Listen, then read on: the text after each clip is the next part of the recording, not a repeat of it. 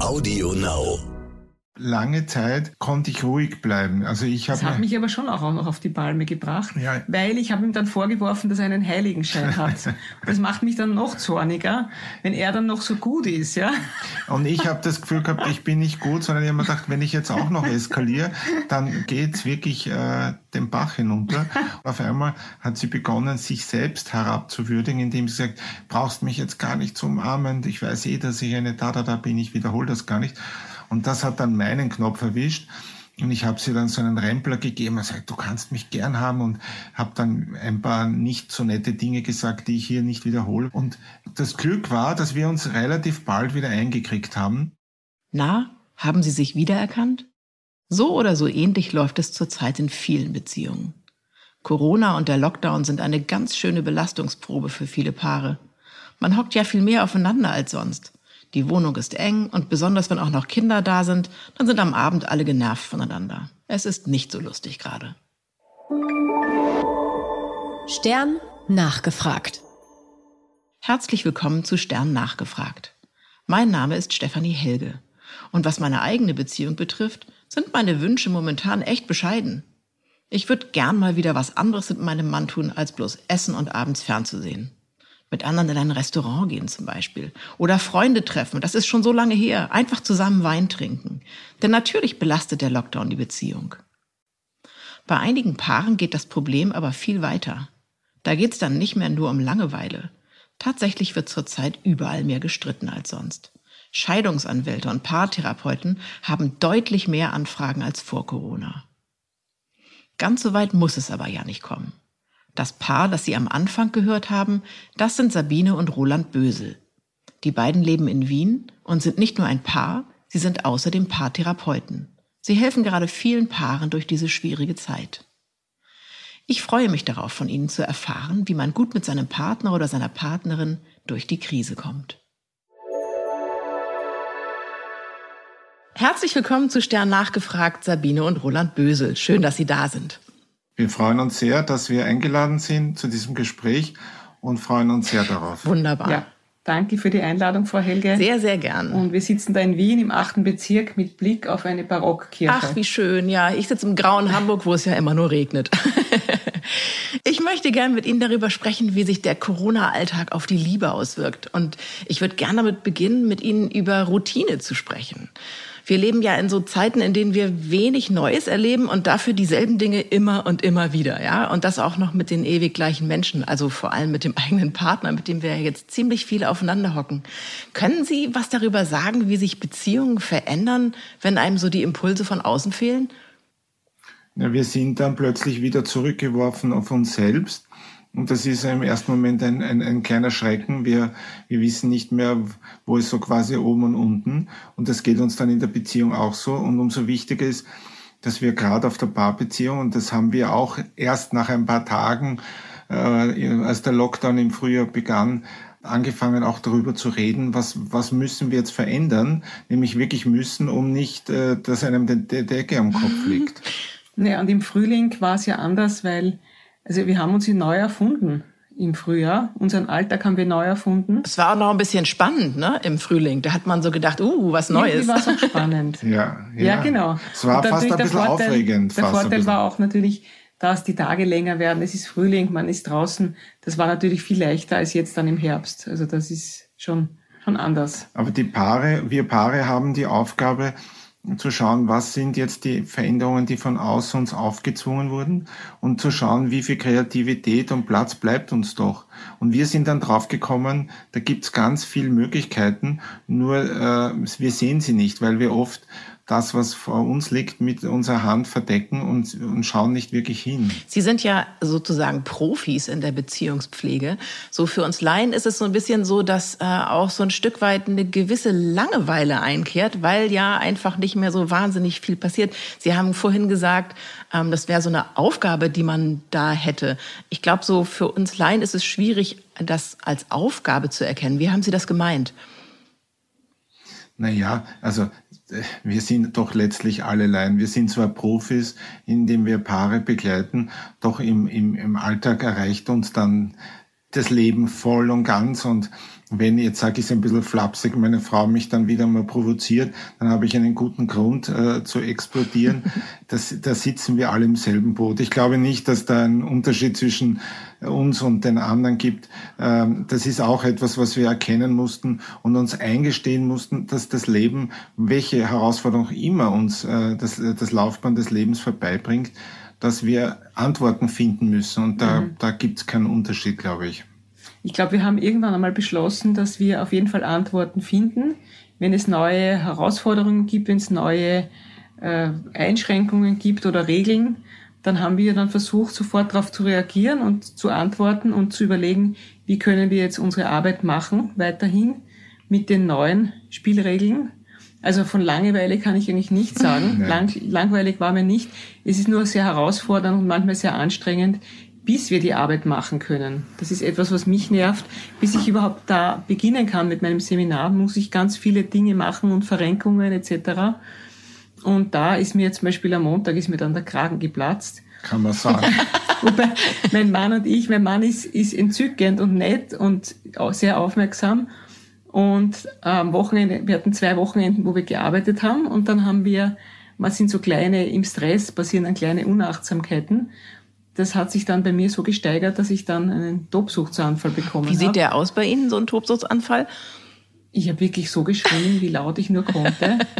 Mir hat wirklich der Hals dann wehgetan nachher. Wir waren auf der Langlaufleute. Es waren dann, irgendwann sind weit, weit entfernt Menschen aufgetaucht bei so einer, bei so einer Weggabelung und die sind aber dann in die andere Richtung gefahren. Ich weiß nicht, ob es deswegen war, weil sie mich gehört haben. Ich kann es nicht genau sagen. Ich habe das nur so im Augenwinkel gesehen und habe gedacht, ist mir auch jetzt wurscht. Ja, die haben gedacht, da fahren wir lieber nicht hin, wo das Paar so laut, die streiten. Ich habe mir nur gedacht, wenn uns jetzt wer sieht, also dann kommt sicher niemand Peinlich. Ja, zu uns. Ich finde es ja ehrlich gesagt ganz schön zu hören, dass es den Paartherapeuten auch so geht manchmal, dass es einfach zu viel ist gerade, dass, dass die ganzen Frustrationen, die man ja auch empfindet, ja, auf der einen Seite passiert nicht wirklich was Interessantes Neues, auf der anderen Seite hat man mit so vielen Sachen zu kämpfen, um seinen Alltag irgendwie auf die Reihe zu kriegen. Manchmal fühlt sich das echt an, ja, wie eingesperrt in einem Pappkarton. ja. ja. Und es wird noch anstrengender und das kommt noch dazu, das ist auch noch anstrengend und das noch und das noch. Und lange Zeit haben wir es wirklich mit, mit guter Laune auch und haben gesagt, ja, super, ist auch was, ist auch was Tolles. Wir haben ja im Frühling dann unser Buch geschrieben. Ja, das hat sicher geholfen. Und das war natürlich super. Ja, das hat natürlich sehr geholfen, weil wir gesagt haben, oh, jetzt haben wir die Chance und jetzt los. Und damit war uns auch keine Sekunde langweilig. Aber ja. ich, ich wollte noch was sagen, weil das so wichtig ist. Ich glaube, wir haben alle so einen inneren äh, Schwimmerschalter und dieser Schalter sitzt äh, meistens äh, zu weit oben und dann äh, sammelt sich so viel an und dann explodiert. Und wir haben wirklich viel gegeben die letzten Wochen auch an Paare, Generationspaare und so weiter. Und ich, ich muss sagen, natürlich war der Anlass ein kleiner. Ich habe wirklich, äh, Sabine war so lieb und hat gesagt, ich bin ein, ein, ein, ein netter Mensch. Ja, ich bin's und ich bemühe mich. Und manchmal kann ich auch schon ziemlich vorwurfsvoll sein. Und da drücke ich natürlich äh, Sabines wundersten Punkt, äh, weil meine Schwiegermutter war wirklich sehr vorwurfsvoll. Ich habe sie ja kennengelernt äh, wo auch immer sie jetzt sein mag, sie ist schon lange gestorben, mhm. es soll ihr gut gehen, aber ich bin ja da manchmal ähnlich, obwohl ich das Gegengeschlecht uh, bin. böse. Und da habe ich wirklich den, ja, und habe den Knopf erwischt und das muss eins sagen, was mich gefreut hat, ich habe lange Zeit konnte ich ruhig bleiben. Also ich habe. Das hat mich aber schon auch noch auf die Palme gebracht, ja. weil ich habe ihm dann vorgeworfen, dass er einen Heiligenschein hat. das macht mich dann noch zorniger, wenn er dann noch so gut ist, ja. Und ich habe das Gefühl gehabt, ich bin nicht gut, sondern ich habe mir gedacht, wenn ich jetzt auch noch eskaliere, dann dann dann geht's wirklich äh, den Bach hinunter. Und ich habe mir dann nur gedacht, bitte. Wie lange schon nicht und und ich, aber es war kein ungutes Gefühl. Äh, schwierig wurde es dann, äh, als die Sabine hat dann, ich habe gemerkt, es kommt ihre Trauer und äh, ich hab, bin dann hin mit, mit den Langlaufschienen, das muss ich alles vorstellen, und habe gemerkt, dass da Tränen kommen und wollte sie zu mir nehmen. Und sie hat so kurz den Kopf losgelassen und auf einmal hat sie begonnen, sich selbst herabzuwürdigen, indem sie sagt, brauchst mich jetzt gar nicht zu umarmen, ich weiß eh, dass ich eine da da da bin, ich wiederhole das gar nicht. Oh. Und das hat dann meinen Knopf erwischt. Und ich habe sie dann so einen Rempler gegeben. Er sagt, du kannst mich gern haben und habe dann ein paar nicht so nette Dinge gesagt, die ich hier nicht wiederhole, weil es, sonst brennt sich das noch wo ein. Und ähm, das, das Glück war, dass wir uns relativ bald wieder eingekriegt haben. Mhm. Und das sage ich auch immer zu den Paaren. Ich glaube nicht, dass das aufhört. Ich glaube, dass das immer wieder weitergeht.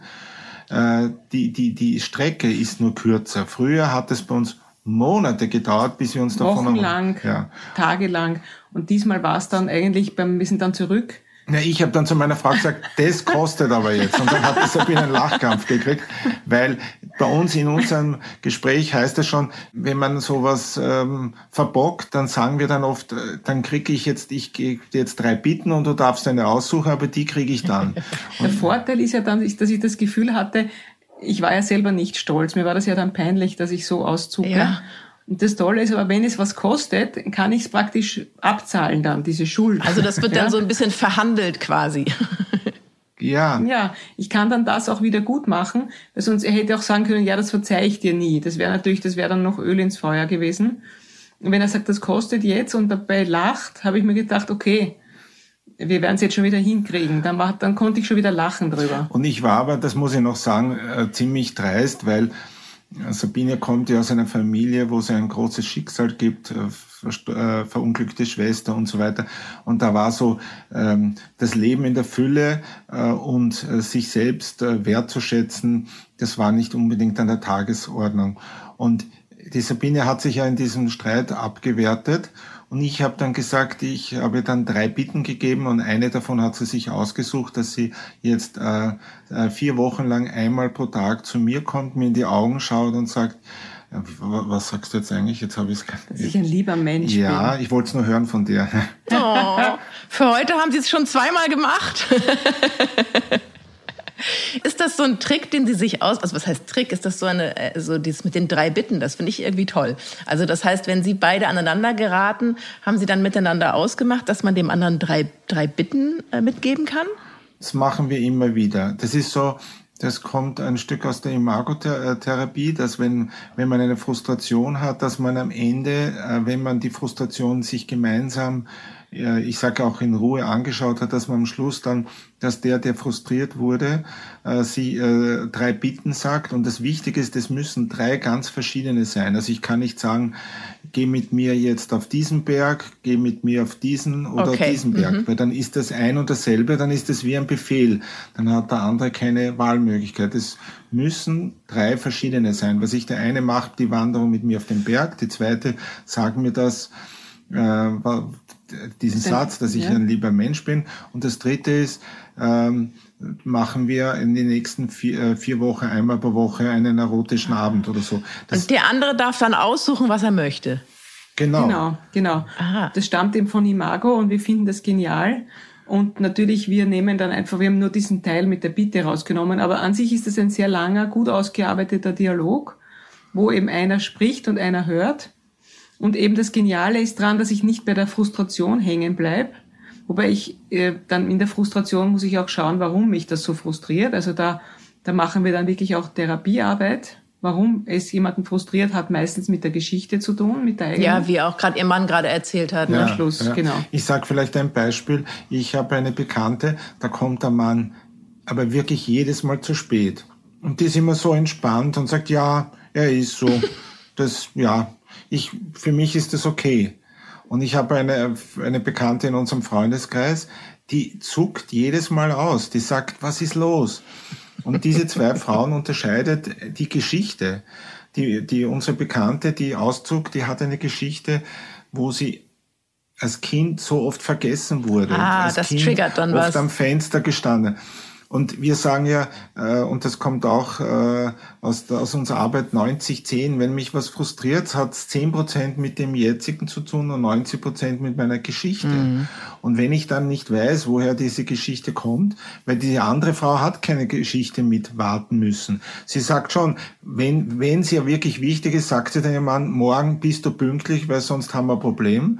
Äh, aber sonst ist sie sehr großzügig. Und andere fragen, wieso bist du eigentlich so großzügig? Ja, weil sie damit auch sie hat mehr Kreativpotenzial, damit umzugehen. Und das, und das finde ich ist so wichtig, dass Menschen das wissen in mhm. Paarbeziehungen, dass diese 90 Prozent immer wieder hochkommen. Ja, die bringen, jeder bringt sein eigenes Sackerl mit, sage ich mal, mit, mit Dingen, die er erlebt hat oder mit Verletzungen, die er natürlich einbringt irgendwie in, in, die, ja. in die Beziehung.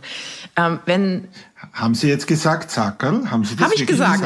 Habe ich tatsächlich gesagt. Ja, das, ja, weil ich, wir aus Wien sagen, äh, wenn, wir, wenn wir sagen Sackerl, sagen immer was, wenn wir in Deutschland sind. Eine Tüte. Eine ja, Tüte. das Lustige daran also, ist, ich sage das sonst nie. Ich weiß gar nicht, wieso ich es jetzt gesagt habe. Wahrscheinlich, ja, ja. weil ich mit Ihnen spreche. also wir nennen das den Rucksack dann, weil Rucksack versteht genau. jeder, egal ob jetzt von wo es halt Hochdeutsch ist. Wir sagen, das ist der Rucksack, mit dem gehe ich durchs Leben und der ist mir gar nicht so bewusst. Darum finde ich das Bild schön mit dem Rucksack, weil der ist am Rücken drauf und äh, ich lebe ganz normal und hab, merke vielleicht gar nicht, dass ich diesen Rucksack mit habe. Mhm. Und dann schaut man eben in den Rucksack rein, warum hat mich das jetzt so gekränkt? Und da finde ich dann irgendeine eine alte Geschichte. Zum Beispiel jetzt auf der, auf der Langlaufpiste war es so, dass, dass mein Mann so gespöttelt hat über mich. Und ich habe dann draus gehört, ja, dass ich eben blöd bin, dass ich was nicht kapiert ja. habe. Ja. Und, und in Wirklichkeit hat er etwas nicht genau gelesen. Mhm. Und das Detail ist ja auch ganz egal jetzt, ja, aber das hat mich so auf die Palme gebracht. Und was sind die 90 Prozent? Dass mein älterer Bruder, der ist elf Jahre älter, dass der immer so, der, der war daher gescheit und ich war das kleine Dummchen. Das kleine Doof, ne? genau. Genau. Wobei das war nicht von, das hat nicht der Bruder selbst gemacht, sondern das kam natürlich von der Mutter, ja. die ihm dann hochgehoben hat. Die, für den war das nämlich auch nicht angenehm. Weil der wollte gar nicht der Herr gescheit ja, sein. Ja, musste er dann, weil die Mutter ihm die Rolle gegeben hat, ne? Mhm. Ja. Er musste das auch, ja, mhm. genau. Wenn jetzt in den äh, Zeiten, in denen wir leben, die Lunte ein bisschen kürzer ist, also das heißt, die Leute vielleicht schneller ja. explodieren, ja. Ähm, hat das auch was Gutes, sag ich mal? Also, ähm, oder anders gefragt. Manchmal ist es so, wenn ich jetzt zum Beispiel meinem Mann an den Rand eines Streits gerate jetzt, dass ich es manchmal vermeide, den dann zu führen, weil ich irgendwie denke, ich komme ja hier nicht raus. Wir hängen ja hier zusammen in der Wohnung und ja. ich habe jetzt einfach keine Kraft, mich mit ihm zu streiten und dann lasse ich es. Ja. Ähm, andererseits ja. glaube ich aber daran, dass es immer gut ist, wenn man die Dinge ausspricht. Und da ist man in so einem Konflikt jetzt gerade. Ja, also ich, das, das glaube ich auch, dass es manchmal auch gut ist, sich auch, also diesen Muskel zu trainieren, wo man auch großzügig ist, wo man über Dinge hinweg sieht. Ich glaube, bis zu einem gewissen Grad kann man das auch trainieren. Und ist auch ganz gut, diese Toleranz auch ein bisschen zu trainieren und zu sagen, okay, äh, da kann ich jetzt auch drüber hinwegsehen. Mhm. Das muss man ja auch fast, nicht? Weil man so eng zusammen ja. ist. Andererseits ist natürlich auch ein gutes Ventil auch dann Sexualität und die Leidenschaft und auch wirklich einmal dann Auszeit nicht nur funktionieren und Alltagstrotz, sondern auch das zu nützen, zu sagen, ja, dann, dann haben wir halt auch ein bisschen mehr Zeit für Sex. Ja. Also meinen Sie damit, dass man, dass man das quasi dreht, einen Konflikt, den man äh, sonst vielleicht aushandelt mit Worten, dass man den quasi in den Sex verlegt, dass man sich da miteinander auseinandersetzt? Oder wie haben Sie das gemeint? Das, das, das kann man so sehen, ist aber gefährlich, weil dann sagt vielleicht ein Paar, die sagen, aha, jetzt ist das so, und dann gehen wir einfach ins Bett. So einfach geht's eben nicht aber in, in unserem Fall war es tatsächlich so, dass ich jetzt, ich sage es jetzt ein bisschen unter Anführungszeichen, ich das erotisch gefunden habe, dass die Sabine so tobt. Ja, ich sage es jetzt in dem, in dem Moment nicht, mhm. aber sie hatte eigentlich gesagt, in dem Ausdruck, in diesem Protest war ja drinnen, unsere Beziehung ist mir wichtig und ich will eine Verbindung und ich mag mich nicht von dir so behandelt werden. Das ist ja auch eine eine Hinwendung zu mir. Mhm. Ja? Und in dem Moment habe ich mir nicht gedacht, ich äh, wünsche mir jetzt ein erotisches Erlebnis. Aber wir haben uns auch wieder ein Stück gespürt und die letzten zwei Wochen, wir haben wirklich zwei große Workshops gehabt und einen davon rein virtuell mit Paaren, die auf der anderen Seite sitzen und es ist eine hohe Konzentrationsarbeit und haben viel gegeben es war irgendwie die Entladung da und die ja. kann sehr wohl dann etwas befreien. Mhm. Das ist auch immer eine Frage, wie sicher ist es in der Beziehung? Wenn es nicht sehr sicher ist, dann zerbricht das auch wenige auch. Aber wenn es so wie in unserem Fall war es auch ein Stück ein Aufmunterer und das kann sich dann auch in der Sexualität ja, wiederfinden. Genau. Weil vorher war es ja so, wir müssen das jetzt machen und da muss man sich disziplinieren und da muss man ein Containment haben, das bei sich behalten und so weiter. Ja. Und dann war halt einmal eine Explosion und ich bin halt einmal wirklich mir war das dann egal alles im Moment und es war auch befreiend und angenehm. Und ich mir glaub, hast du gesagt, eine, das war dir nicht egal. Jetzt sagt sie, naja, das egal. Nein, es war, das nein, egal war es mir nicht, aber, aber es war auch eine Befreiung, das mal rauszulassen. Ja. Und ich glaube, man muss da eine, eine, eine als, als Paar muss man da, glaube ich, einen guten Umgang damit finden. Einerseits finde ich, dass wir auch achtsamer sind, dadurch, dass wir so in diesem Lockdown sind, ja. sind wir, glaube ich, ein bisschen achtsamer auch zu schauen. Äh, zum Beispiel, ich mag dann, wenn ich das Essen gekocht habe, mag ich zum Beispiel nicht so lange warten, bis wir essen, ich dann einen Hunger habe. Das heißt, da habe ich dem Roland auch gebeten, du, wenn ich dir das sag, komm bitte innerhalb von fünf Minuten. Mhm. Also, dass er da auch achtsam ist, auf das zu schauen, zum Beispiel. Und andererseits, glaube ich, ist auch ganz gut, dass man die Dinge auch, dass es auch mal explodieren darf, mhm. dass mal ein Gewitter ist. Und dann hat man auch wieder saubere Luft zu Hause. Ja. Also ich glaube, man muss da ein bisschen schauen, was brauche ich dann, in dem, weil wenn sonst, wenn ich in die Arbeit gehe und bin dann stundenlang weg, dann beruhige ich mich sowieso von selber. Ne? Ja, das, das, das hat man halt jetzt nicht. Es gibt so eine schöne Übung und die könnte man natürlich, wenn man es, wenn es einem gelingen würde, dann in solchen Momenten anwenden, nämlich sich als Paar, Paar gegenüberstellen und einmal das, was einem aufregt, ohne den entsprechenden Worten zu sagen, sondern in einer, einer Fantasiesprache, aber sehr wohl die Gestik und die ganzen Emotionen hineinpacken, aber die Wörter dürfen nicht gesagt werden. Also Sie meinen wirklich eine Quatschsprache, sowas wie sowas. Genau. genau. Und dann, dann ist nämlich diese Empörung und diese Genervtheit. Wie im Comic. Weil der andere haltet das ganz gut aus.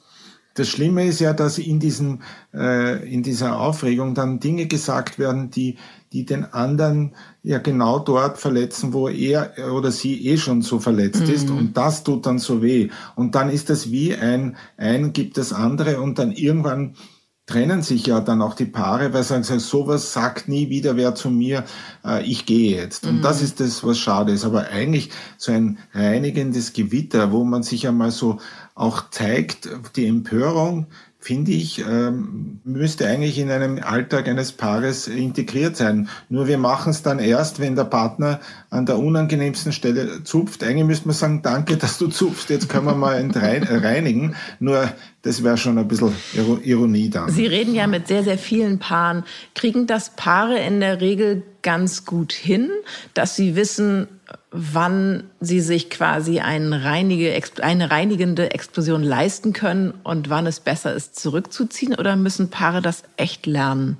Ich glaube nicht, dass man es spürt. Ich glaube, dass es oft, wir sind so, so voll mit Dingen und diese 90 Prozent, die so stark wirken, die, also wir sagen das dann auch, auch bildlich. Ich drehe mich dann um und schaue so quasi meine Vergangenheit und wir machen das unbewusst. Ich weiß nicht, wie oft ich zurückschaue und meine Loyalität gegenüber meiner Großmutter ausdrücke, die schon lange, lange tot ist. Aber ich habe, meine Großmutter war, muss man sich vorstellen, war immer schwarz angezogen. Sie hat immer über den Tod geredet. Mm. Und ich finde mich dann manchmal wieder, dass ich mich mit dem Tod auseinandersetze, obwohl jetzt gehe ich einmal in die ganz andere Richtung, äh, das Glück habe, ein Enkelkind zu haben, das ein Jahr alt ist und das blühende Leben ist.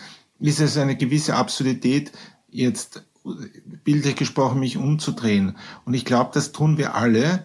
Und wir verkaufen es aber dann, äh, selbst wenn große Persönlichkeiten das irgendwo auf Twitter posten, äh, mit irgendeinem Grund und Fundament, äh, und, und warum sie sich jetzt aufregen dürfen und jetzt da herumschreien dürfen. Aber in Wirklichkeit ist es oft ein Zurückblicken in die eigene Geschichte und es ist uns nicht bewusst. Und das, glaube ich, auf Ihre Frage, wäre so wichtig, dass wir anfangen äh, zu verstehen, woher wir kommen, damit wir auch gut in die Zukunft gehen können.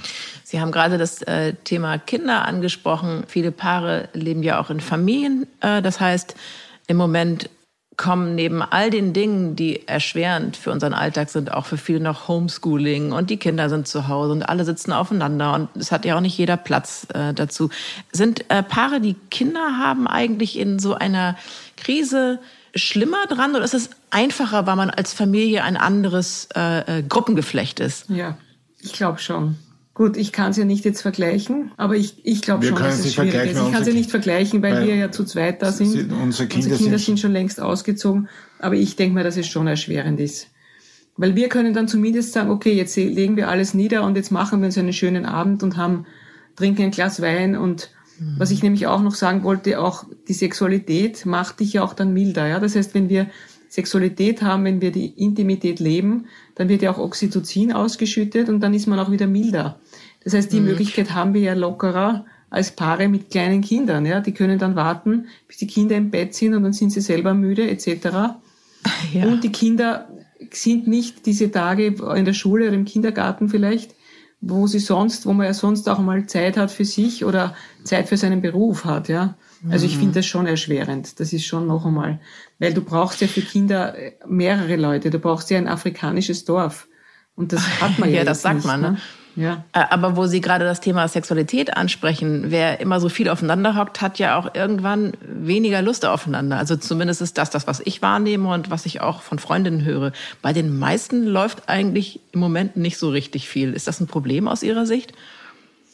Ne, einerseits hat man mehr Möglichkeiten, wenn man weniger ja außen ist und nicht so viel eben weggehen kann oder ausgehen kann. Andererseits natürlich ein, ein Mann-Frau-Abend, wo man weggeht, wo man sich schön anzieht, was essen geht, das ist natürlich auch schön, das fördert natürlich die Sexualität, das ist klar.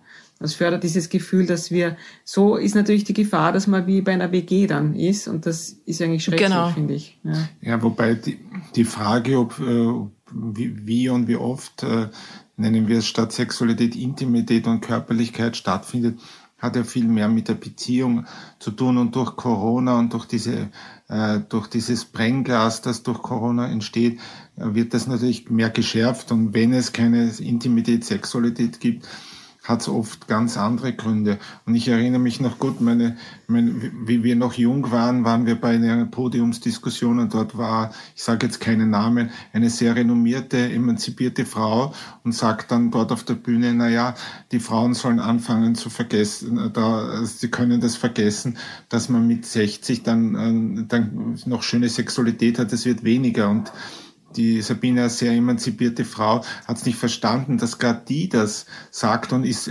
wirklich vollkommen authentisch, fast von Podium gefallen und gesagt, um Gottes Willen, äh, Sexualität Furchtbar. ist keine Frage des Alters, sondern es ist eine Frage von Sicherheit und Differenzierung in einer Beziehung. Das heißt Sicherheit, wenn keine Sicherheit ist, dann kann ich mich nicht fallen lassen.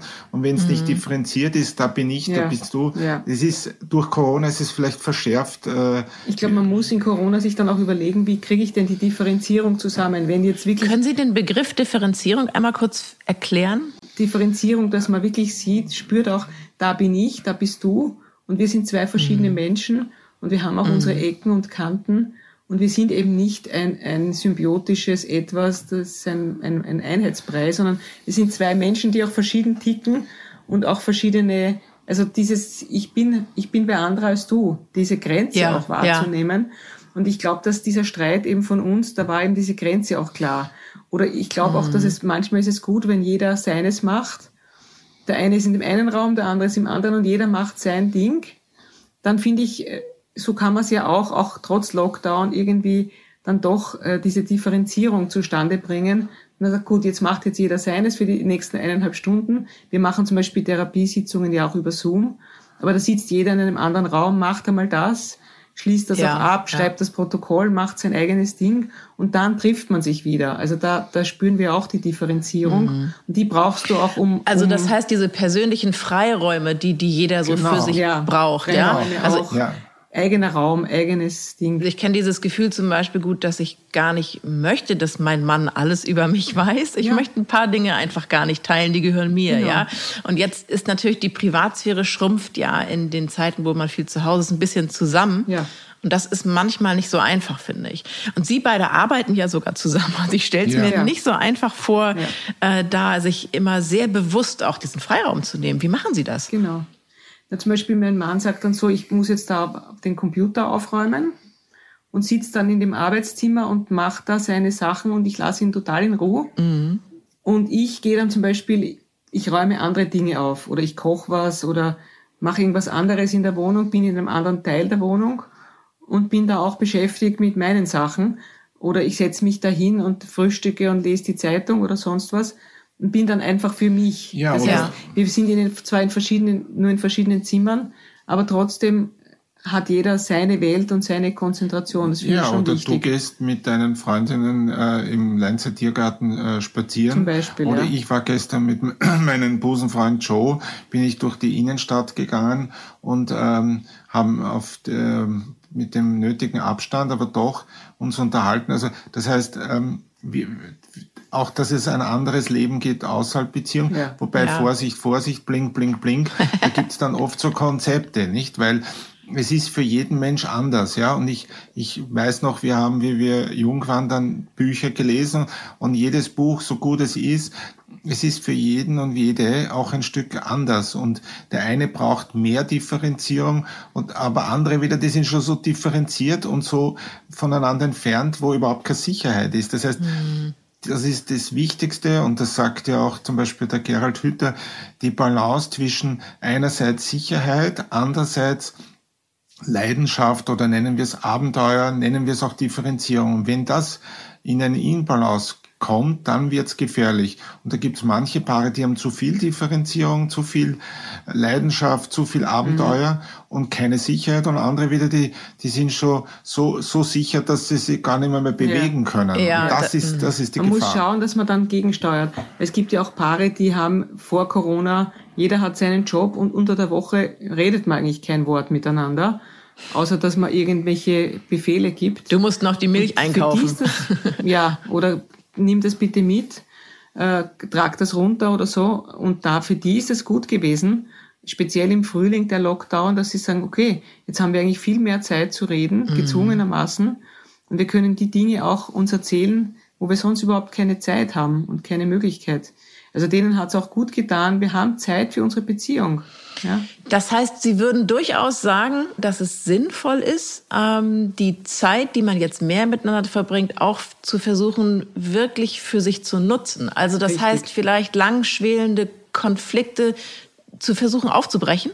Ja. Ja, Vielleicht nicht gerade äh, zu brechen, aber sie auch anzusprechen. Ja, wir haben gestern mit einigen Paaren gearbeitet zum Thema Vergebung und es war sehr spannend. Wenn ich zu detailliert äh, sage, sagen Sie mir es, aber es war so spannend, weil ein Paar, die mehrere Kinder haben, als auch Kinder zu Hause haben und schon länger zusammen sind, haben einen Vergebensdialog gemacht und der Mann spricht oft nicht so gern. Er ist eher so, wie wir Ja. das nennen, die Schildkröte, die sich zurückzieht.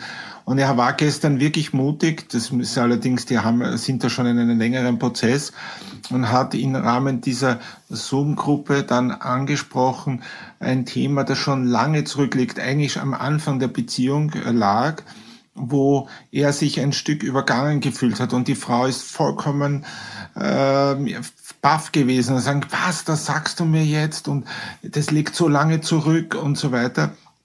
Und er war dann vollkommen äh, wieder äh, geschockt, weil jetzt packt er endlich mal aus und dann reagiert sie so. Das heißt, das, was er sich so wünscht, hat er gemacht. Und äh, ich habe dann, mein Job war dann und unser Job war, die zu stützen, das zu sehen, nämlich was ist die Leistung. Nämlich für, für ihn ist die Leistung das, was er sich da lange mit sich herumgetragen hat, rauszusprechen und das Vertrauen, ja, und damit eigentlich zu sagen, ich vertraue dir, dass du damit gut umgehst. Man macht sich Und ja auch nackt bei sowas. Ja, und umgekehrt ihr, äh, ihm auch zu, zu sehen, versteh, wenn du das so lang mit dir herumtragst und du jetzt das sagst, dann braucht sie auch ein bisschen Zeit, um das zu verdauen. Und es war wirklich schön zu sehen, ihm, nach dem, diesem Vergebensdialog, wie wir das nennen, waren, waren beide so ein paar, wie erschöpft sind sie da gesessen und dann haben wir mit ihnen ein bisschen geredet, gearbeitet und dann konnten sie auch sehen, wieder diesen Schritt. Und deswegen auf Ihre Frage, es ist wichtig, immer wieder zu schauen, was trage ich noch dem anderen nach. Das muss man sich ja auch bildlich vorstellen. Wenn ich jemand was nachtrage, der weiß das nicht einmal, nicht? Weil ich gehe ja hinten. Ja, ja. Und der, und äh, zu schauen, was gehört dazu, äh, zu, was ist einmal zu vergeben und zu sagen, ich lasse einmal los. Wobei das kann man niemanden anschaffen. Das tue ich. Und, aber wenn es noch zu frisch ist, kann ich es vielleicht nicht vergeben. Aber dann bietet das natürlich diese Situation, in der wir uns befinden, durchaus auch eine Chance, dass man Dinge besser oder machen kann oder sich wieder näher ja, kommen Auf jeden kann. Fall, auf jeden Fall, auf jeden Fall. Man ja. sagt ja, dass Corona wie ein, wie ein Brennglas äh, fungiert, genau. das haben Sie vorhin auch gesagt. Können Sie ähm, bestätigen, dass Paare, die halt vorher eigentlich schon in einem guten Kontakt waren, einfacher durch diese Corona-Zeit kommen? Ja, sicher. Sie, die haben es sogar genossen und haben uns dann auch geschrieben, das finde ich, finden wir toll, was wir bei euch schon gelernt haben. Wir merken, wir können gut damit umgehen, wir machen das, wir besprechen das aus, die neue Situation, wir können damit gut umgehen und wir, wir haben es uns da gut jetzt eingerichtet mit der Situation. Also die mhm. haben das bei uns schon geübt und siehe da, in der Krise haben sie es super gut anwenden können, waren auch sehr stolz drauf. Wobei, da muss man unterscheiden zwischen den Paaren, denen es scheinbar gut ging und denen es wirklich gut ging. Weil denen, ja. denen es wirklich gut geht, die haben dann wirklich äh, es leichter, leichter oder leicht gehabt, äh, damit umzugehen. Aber die, die äh, sich auch ein Stück was vorgemacht haben, wobei das ist jetzt nicht meine, meine Definition, sondern das sagen die jetzt selber, die haben mhm. halt bis jetzt eher das unter den Teppich gekehrt. Und jetzt, wo sie so viel zu Hause waren, ist da natürlich aus dem Teppich was rausgeschwupst. Im Gegenteil, durch die hohe Präsenz drückt man es mehr oder minder hervor und dann, dann fängt es an, äh, vor allem zuerst einmal zu stinken, weil da liegen manchmal Dinge, die liegen schon lange darunter und dann irgendwann explodiert es. Umgekehrt muss man auch sagen, Paaren, denen es sehr schlecht gegangen ist vorher, haben manchmal sogar zusammengefunden. Wir hatten ein Paar, die haben zwei Wochen vor Corona-Beginn, also vor Lockdown, gesagt, ob wir sie begleiten in der, in der Trennung. Ja. Und dann habe ich, haben wir gesagt, natürlich. Und dann äh, haben sie sich nicht gemeldet.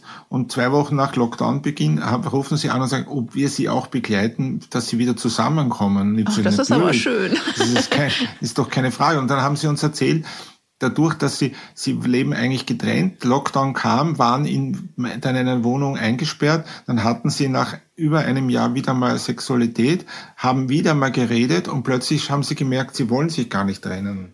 Interessant, ne? wie, wie solche Dinge plötzlich passieren. Ich habe neulich mit einer Freundin gesprochen, die mir erzählt hat, dass sie durch diese Lockdown-Situation das erste Mal seit anderthalb Jahren mit ihrem geschiedenen Mann wieder gesprochen hat. Und da ging es ja. jetzt gar nicht darum, dass die beiden wieder zusammenkommen, aber dass die überhaupt ja. mal wieder miteinander ins Gespräch kommen und auch ein freundschaftliches Gespräch geführt haben, war ganz toll für die beiden. Ja, ja.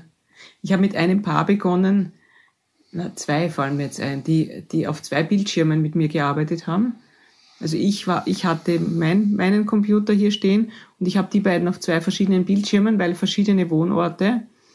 Und dann im Laufe der, der Therapie, der Therapiestunden, hat sie dann entschieden, dass sie doch wieder zu Hause einzieht. Und dann hatte ich sie auf einem Bildschirm. Das, das war schon sehr Ach, nett. Wie schön, was für ein schönes Bild ja, auch, ja, oder? Ja, ja, ja. Dann sind sie da gesessen und sie hat gesagt, weißt du, wir haben das umgebaut, das Zimmer. Und hat mir genau gezeigt, was sie da alles umgebaut haben und den, den Bücherschrank dann dort hingeräumt. Und da haben sie ein ganzes Wochenende herumgeräumt. Und dann saßen sie vor dem neu eingerichteten Arbeitszimmer, im neu eingerichteten Arbeitszimmer, vor dem neuen Bücherschrank. Und das war schon sehr nett. Schön. Ja. Ich, ich würde gerne mit Ihnen noch einmal kurz über das Thema Angst sprechen. Es gibt ja viele Menschen, die jetzt tatsächlich auch wirklich Zukunftsängste haben, die vielleicht auch Geldnot haben, Kurzarbeit oder einfach auch Angst haben, sich mit Corona anzustecken. Äh, mich würde interessieren, ob Menschen, die in Angst sind, liebende Partner sein können.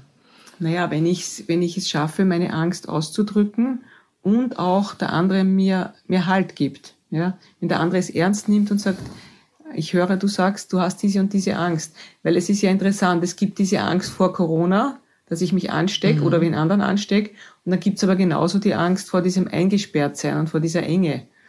Und das hält sich die Waage. Ich glaube, es kippt jetzt sogar manchmal, glaube ich, dahin, dass die Ängste größer werden mit dem Eingesperrtsein. Und dass der andere das dann auch ernst nimmt und wir natürlich gemeinsam auch auf die Suche gehen, wo kommt das her? Wo sind die 90 Prozent, mhm. die alte Geschichte, die da jetzt ausgelöst wird durch die Situation? Gut, die Sabine kann das ja eigentlich am besten beurteilen, weil die lebt seit 44 Jahren mit einem Menschen zusammen, nämlich mich, der sehr oft und schon sehr viel Angst gehabt hat, immer wieder auch Panikzustände mitten in der Nacht aufwache, schweißgebadet bin. Eigentlich müsstest du ja am besten wissen, wie es ist, mit einem Menschen zu leben, der so ist. Ne? naja, da muss man eine Balance finden, dass man einerseits dem nicht den Raum gibt, dass das nicht den ganzen Tag nur das einzige Thema ist, aber ab und zu auch mhm. drüber reden und es ernst nehmen und dem anderen Halt geben. Ja, das, ja. ich muss das nur sagen, sie hat das jetzt so, so dargestellt. Sie, Sabine ist wirklich großartig und ich habe so, so viel Angst schon als Kind gehabt und ich habe wirklich das Gefühl, mit ihrer Unterstützung und ihrem mit mir sein, ich will nicht sagen, es ist weg, aber es ist schon viel weniger und das verdanke ich ihr auch schon. Das heißt, Sie würden durchaus Menschen, die sich ängstigen, ermutigen, traut euch und sprecht drüber mit eurem Partner und macht nicht den Starken nach außen und habt innen nur ja. Angst? Absolut. Ja, genau, das auf jeden Fall. Und äh, aber die Kunst ist auch, dass man eben es nicht gebetsmühlenartig wiederholt, weil mhm. sonst kriegt das ja viel zu viel Aufmerksamkeit. Mhm. Weil wenn ich dann nur mich mit der Angst beschäftige, zum Beispiel man kann ja im Internet dann schauen auch und dann noch schauen, die Informationen sich noch holen, die ihm noch mehr Angst machen, das ist jetzt eher kontraproduktiv. Aber zu sagen, ich habe da jetzt eine Angst und der andere sagt, ich höre, du sagst, du hast diese Angst und woran erinnert dich das und sich damit zu beschäftigen und trotzdem aber dann wieder es auch wieder beiseite zu stellen und auch zu leben. Ich finde einen wunderschönen Spruch von Max Frisch, der hat einmal gesagt, die Geschichte, die er für sein Leben hielt. Und das heißt, wir erzählen uns ja eine Geschichte und glauben, die irgendwann glauben wir, dass sie wahr ist. Ja, das stimmt. Und ich denke, wenn, wenn ich um vier in der Früh aufwache und ich habe so eine Art Panikattacke und meine Frau steht um sechs Uhr dann auf und wir begegnen uns und ich sage das und sie sagt, na okay, das ist ja alles nix, dann wird, wird das hilft überhaupt nicht, sondern da ist es wichtig, was sie oft tut und sagt, ja, ich bin bei dir und wenn du willst, erzähl mir was drüber. Wenn ich allerdings zum hundertsten Mal die gleiche Geschichte erzähle und, und das runterquatscht, dann sagt ihr, stopp, Roland, das mhm. ist boring, das ist eine alte Geschichte. Du bist im Jahr 2021 gelandet, du bist sicher bei mir. Mhm. Wir hatten ja Zeiten, da wussten wir nicht, ob wir zusammengehören oder nicht und ich hatte Angst, dass sie mich verlasst. Aber jetzt weiß ich und spüre ich, dass sie bei mir bleibt. Irgendwann werden wir uns verabschieden müssen. Das ist ein Teil unseres Lebens. Aber das zum Beispiel kann ich wirklich sagen, das hat sie geheilt. Ich glaube, dass sie wirklich gern bei mir ist. Vor 30 Jahren hätte ich gesagt, ja, irgendwann wird sie gehen. Ist es so, dass wir uns als Paare eigentlich ständig in diesem Spannungsfeld befinden, auf der einen Seite sich zu öffnen, aber nie ganz genau zu wissen, ob man so, wie man sich öffnet, auch angenommen wird? Naja, angenommen schon, aber ich kann nicht erwarten, dass der andere dann ganz was Bestimmtes tut. Das müsste ich ihm dann, dann sind wir wieder bei den Bitten. Dann bei müsste ich Bitten, sagen, ja. ich bitte dich, das und das zu machen. Ansonsten zuhören, ja. Zuhören, ernst nehmen, ja. Und äh, ich kann aber nicht erwarten, dass der, also ich, ich sollte es auch nicht erwarten, dass der andere dann zum Beispiel, na, wir haben eine Bekannte zum Beispiel, da ist die ganze Familie nie weggeflogen auf Urlaub. Das war lange vor Corona-Zeiten, 20 Jahre lang, weil sie hatte Flugangst. Und die ah, Tochter okay. hat ihr dann gesagt, Mama, Jetzt hast du endlich die Flugangst verlernt, aber 20 Jahre durften wir nirgends auf Urlaub hinfliegen. Die Tochter war richtig sauer auf sie. Also es kann ja nicht sein, dass du alle anderen dann knebelst mit deinen Ängsten. Und ich habe jetzt ein schönes Bild auch, ich liebe dieses Bild, wir haben es auch in unserem Buch geschrieben, mit der Geisterbahn. Der eine fährt Geisterbahn, ja, und hat Angst. Die, die auch Sinn macht, also macht immer Sinn, warum jemand Angst hat. Das, das hat schon gute Gründe. Ich kann aber als Partner bei der, bei der Kassa stehen bleiben und sagen, ja, aha, mein Mann fährt jetzt gerade Geisterbahn. Ich, ich kann okay, aber mit einsteigen, ne? Oder ich steige mit ein und, und kombiniere das mit meinen Ängsten, die dadurch mhm. ausgelöst werden. Sind ja vielleicht nicht die, sind nicht die gleichen meistens, aber es könnte ja sein, dass ich dann meine Ängste auch hochfahre und dann auch Geisterbahn fahre. Dann sitzen beide in der Geisterbahn und fürchten sich. Die Kunst ist, dass ich an der, an der Kasse stehen bleibe und sage, ah, okay, der fährt jetzt gerade Geisterbahn. Es wird schon Sinn machen aus seiner Geschichte. Oft, ich verstehe es ja oft auch, weil wir uns ja schon gut kennen. Und ich warte jetzt mal in der Kasse und bin aber trotzdem da. Das ist die Kunst. Also wenn er rauskommt, nehme ich ihn in den Arm. Genau, ich bin mhm. hier, ich nehme ihn in den Arm, ich nehme es auch nicht persönlich, bin jetzt auch nicht böse drüber, sondern mhm. ich sage, aha, das war jetzt eine Geisterbahnfahrt. Das ist die große Kunst. Und wenn man das kann, ist es schon super. Manchmal, ähm, wenn das gegenseitige Verständnis aus welchen Gründen auch immer in der Situation gerade fehlt und es eskaliert und wirklich zum Streit kommt, wo ist da für Sie die Grenze, wo Sie sagen, da ist ein Streit nicht mehr gesund, sondern äh, ja, geht einfach zu weit? Eindeutig, wo Gewalt im Spiel ist. Also wenn einmal die, die Kontrolle nicht mehr über meine Impulse bestehen, dann ist ein, dann ist ein Stopp. Das heißt, ähm, ein No-Go. Also ich habe ja manchmal auch das Gefühl, die Sabine bringt mich so zum Weißglut, dass ich jetzt sage, jetzt habe ich meine Körperimpulse nicht mehr unter Kontrolle. Mhm. Dann ist für mich äh, ein Punkt erreicht, wo, wo, wo man sich separieren muss, wo man auch schauen muss, wie kann ich das anders lösen? Weil das heißt, dann gehen Sie kurz raus aus der Situation oder wie machen Sie das? Ja, oder auch zu schauen, was passiert denn da, dass mein Impuls derartig ähm, sozusagen mächtig wird, dass ich ihn scheinbar nicht mehr kontrollieren kann, weil der Impuls an sich heißt ja, du bist mir wichtig, du regst mich auf. Aber das hinzuhauen ist, das ist ein No-Go und das geht einfach nicht. Und wir, wir haben uns in den 44 Jahren schon furchtbare Dinge gesagt und auch äh, es war schon auch manchmal, dass wir so ein bisschen gerangelt haben. Ähm, Wichtig ist auch, dass man dann wieder sagt, ja, jetzt nicht, ich bin ein schlechter Mensch oder du bist ein schlechter Mensch, sondern zu schauen, was kann, können wir gemeinsam tun, dass diese Eskalierung äh, äh wieder deeskaliert und mhm. nicht zu sagen, ja, du hast mich so provoziert, da musste ich hinhauen. Das ist, äh, das, das geht gar Zu nicht. Zu einfach, also, ne? Ja. Mhm. Ja, das, aber das haben wir auch in unserer Gesellschaft oft, dass auch dann sagt, ja, der hat das gemacht, deswegen musste ich so handeln. Gar nichts mhm. müssen wir. Müssen tun wir sterben, sonst gar nichts. Das hat schon meine Großmutter gesagt. Äh, und ich kann sagen, wenn mich jemand provoziert, kann ich sagen, das will ich nicht und stopp. Aber deswegen muss ich noch lang nicht hinhauen. Wissen Sie, welche Erfahrung ich gemacht habe, ist auch, dass ähm, mir hilft gegen solche Frustrationsaggressionen auch wenn ich mich draußen bewege. Ich habe da nicht immer Lust drauf, aber ja. ähm, ich habe manchmal das Gefühl, dass die körperliche Bewegung draußen dazu führt, dass ich innen drin ein bisschen ruhiger bin. Ja, auf jeden Fall. Es gibt ein wunderschönes Buch, ich glaube, es ist, äh, heißt Charles Pepin, sich selbst vertrauen. Das habe ich äh, aufgeschlungen äh, in mir. Und er schreibt es so schön, dass dieses Vertrauen auch damit zu tun hat, in welchem Umfeld ich bin und in der Natur, wenn die Sonne scheint. Da kann, also natürlich gibt es auch da Momente, wenn man gerade jemand verloren hat, jemand ist gestorben. Doch die, also das ist, glaube ich, wissenschaftlich brauchen wir nicht diskutieren, erwiesen, dass Bewegung und draußen sein, ja, das heißt, wieder zurück zu diesem wunderbaren Virus, das uns so viel abverlangt. Ja. Äh, auch das ist eine Chance zu sagen, ich erhöhe die Bewegung. Wir zum Beispiel sind beim ersten Lockdown viel mehr draußen gewesen. Es ja. hat aber auch sicher mit der Jahreszeit zu tun. Ähm, aber wir haben es auch jetzt versucht, im Herbst auch und im Winter, dass wir rausgehen Natürlich, wenn das Wetter so ein Nieselregen ist, ist es wirklich schwierig.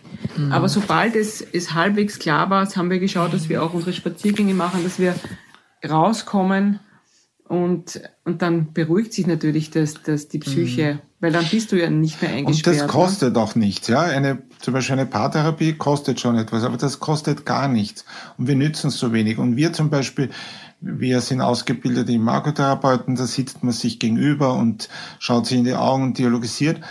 Wir machen es zum Beispiel so, dass wir dann spazieren gehen und schauen uns dabei vielleicht nicht immer in die Augen, aber durch die Bewegung alleine äh, ein Schritt vor dem anderen und reden dann und der eine hört zu, der andere äh, spricht das, das ist das, die, die Musik des Lebens und da muss eh jedes Paar, müssen unter Anführungszeichen, eigene Rituale finden, weil äh, da gibt es auch keine Patentrezepte. Das wenn ein Thema hast, das eng ist, ja, wo du das Gefühl hast, da weiß ich nicht aus und das, da habe ich jetzt keine Lösung, da fällt mir nichts ein, ist am besten bei einem Spaziergang das zu besprechen, weil der, der, der, das Gehirn wird ja dann auch offener. Das Gehirn kommt ja auch in Bewegung und da fallen einem die besten Dinge ein, auch beim Gehen. Also wir haben unser Buch auch so geschrieben. Manchmal finde ja. ich es auch leichter, etwas zu auszusprechen, wenn man dem anderen nicht unbedingt in die Augen ja. sieht, sondern nebeneinander gemeinsam in genau. eine Richtung läuft. Das ja. ist genau. manchmal traut man sich dann mehr. Ja, ja es kommt genau. auch aufs. Das ist eine gute Sache. Das Wetter wird ja bald besser werden. Wir haben ja jetzt schon ja. Februar ja. und ich habe so ein bisschen Hoffnung, dass es im März, wenn dann die Tage wieder auch spürbar ja. länger werden, dass es uns allen besser geht. Ich würde aber ganz gerne zum Abschluss noch mal ganz kurz über das Thema Geduld sprechen. Ähm, es sieht ja einfach so aus, als ob das alles mit Corona noch ein bisschen mhm. dauert. Ähm, haben Sie die Erfahrung gemacht mit Ihren Paaren, dass sich Menschen an schwierige Situationen gewöhnen? Also glauben Sie, dass es leichter wird für uns als Paare jetzt oder müssen wir die Zähne zusammenbeißen und es wird eher noch ein bisschen schwieriger? Ich glaube, die große Herausforderung steht ein bisschen bevor, nämlich äh, wir leben ja alle mit oder ohne Corona ein bisschen, wenn das erledigt ist, dann. Und es ist so diese Erwartungshaltung, wenn das dann sozusagen wieder loslässt, äh, lässt, dass wir so gewisse Erwartungshalten, was da passiert ist. Und ich sage, was dann ja. passieren wird, wenn man, wenn vorbei, es wieder vorbei ist, ist was man dann große Erwartungen hat. Und es hat. gibt diesen Spruch, es gibt ein Leben vor dem Tod. Also es ist die Frage, was ich muss eigentlich jeden Tag wieder entscheiden, was mache ich mit meinem Leben.